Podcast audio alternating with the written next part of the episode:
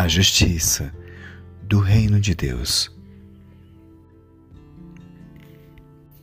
Coloquem, pois, em primeiro lugar o reino de Deus e a sua justiça, e Ele dará a vocês todas essas coisas. Portanto, não fiquem preocupados com o dia de amanhã. Deus cuidará do dia de amanhã para vocês também. Já é suficiente a carga de cada dia. Mateus, capítulo 6, verso 33 a 34. Todo país tem um Ministério da Justiça para garantir que as leis sejam cumpridas e que a correta interpretação delas faça com que, sabendo de antemão dos seus direitos e deveres, cada cidadão receba os seus benefícios. No reino de Deus também é assim. Temos que ficar atentos às leis que regem o seu reino para obter os seus benefícios. É o seu reino, seu poder, são as suas regras. A alegria vem com o cumprimento das regras estabelecidas pela justiça de Deus. Pois o reino de Deus não é uma questão de comida ou de bebida, mas de viver corretamente, em justiça, em paz e com a alegria que o Espírito Santo dá. Romanos, capítulo 14, verso 17. Existem leis espirituais que regem a estrutura do reino de Deus. Leis espirituais e mandamentos nos quais precisaremos andar para, deste modo, usufruir do que o seu governo nos oferece. Vejamos, por exemplo, as leis que regem a prosperidade. Todas as áreas da nossa vida são influenciadas pelos mesmos princípios na palavra de Deus. Quando uma área é atingida por Sua palavra, as outras são beneficiadas por causa da revelação da verdade. A revelação desta verdade te levará a aprender como viver uma vida plena em todas as áreas. Mas nós não recebemos o Espírito do mundo, mas o Espírito que provém de Deus, para que pudéssemos conhecer o que nos é dado gratuitamente por Deus. 1 Coríntios, capítulo 2, verso 12. Não será a preocupação, a ansiedade ou a avareza que te farão ser assistido em suas necessidades mas a busca dos princípios que regem o reino de Deus e a sua justiça.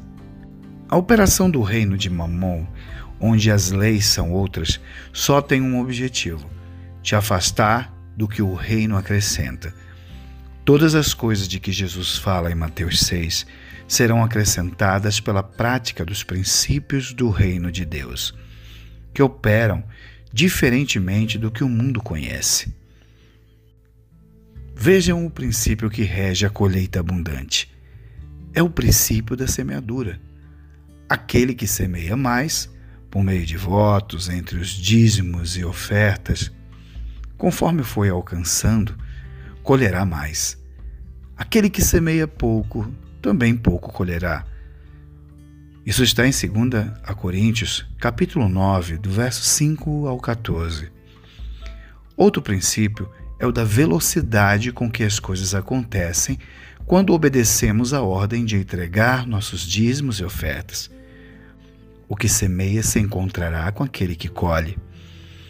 Os campos já estão brancos e prontos para a colheita logo após a semeadura. Vocês costumam dizer: daqui a quatro meses teremos a colheita. Mas olhem, vejam bem os campos. O que foi plantado já está maduro e pronto para a colheita. Quem colhe recebe o seu salário, e o resultado do seu trabalho é a vida eterna para as pessoas. E assim, tanto o que semeia quanto o que colhe se alegrarão juntos. João, capítulo 4, verso 35 a 36.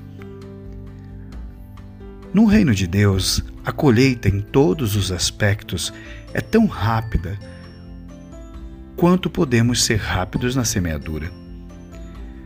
O Senhor responde à altura da nossa fidelidade e empenho, se andarmos à altura da Sua palavra, pondo os princípios aplicáveis de seus comandos em lugar de eminência em nossas vidas. O semeador se encontra com aquele que colhe, está escrito. Eis que vem dias, diz Jeová, em que o que lavra alcançará o que ceifa, e o que pisa as uvas, o que semeia a semente. Os montes destilarão vinho doce, e todos os outeiros se derreterão. Amós, capítulo 9, verso 13. Agora um pequeno exercício. Vamos fazer uma declaração deste mesmo texto na linguagem, na tradução de a mensagem. Colocamos na primeira pessoa o texto e começamos a declarar. Faça isso agora. E é verdade. Agora não vai demorar muito. É o decreto do Eterno. As coisas vão acontecer tão depressa que a minha cabeça vai girar uma coisa depois da outra. Eu não vou conseguir acompanhar a rapidez. Tudo vai acontecer de uma só vez. E para qualquer lado que eu olhar, eu verei bênçãos. Bênçãos como vinho jorrando dos montes e colinas. Amós, capítulo 9, verso 13 ao 15, tradução à mensagem. a força da confissão. É o que temos aqui. Forjai as espadas das vossas enxadas e lanças das vossas foices. Diga ao fraco: Eu sou forte. Joel, capítulo 3, verso 10. Nesse texto, as enxadas viram espadas e as foices lanças. Enxadas são ferramentas de plantio e foices ferramentas de colheita, que se transformam, sob as ordens do Senhor, em armas de guerra.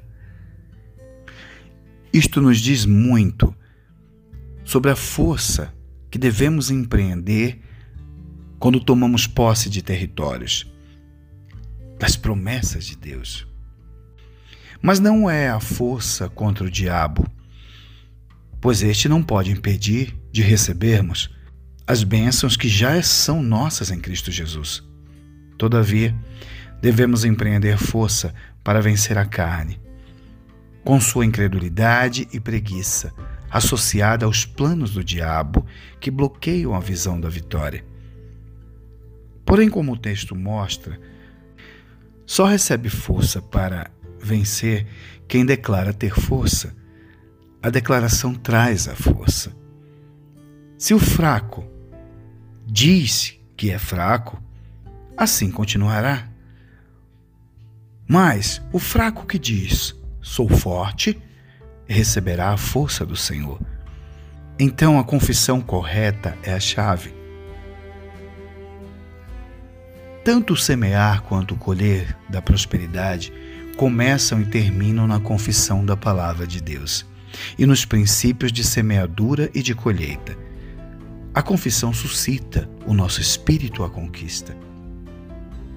E vós, filhos de Sião, regozijai-vos e alegrai-vos no Senhor, no Senhor vosso Deus. Porque ele vos dará ensinador de justiça e fará descer a chuva, a temporã e a serôdia, no primeiro mês. E as eiras se encherão de trigo e os lagares transbordarão de mosto e de óleo. Joel, capítulo 2, verso 23 e 24.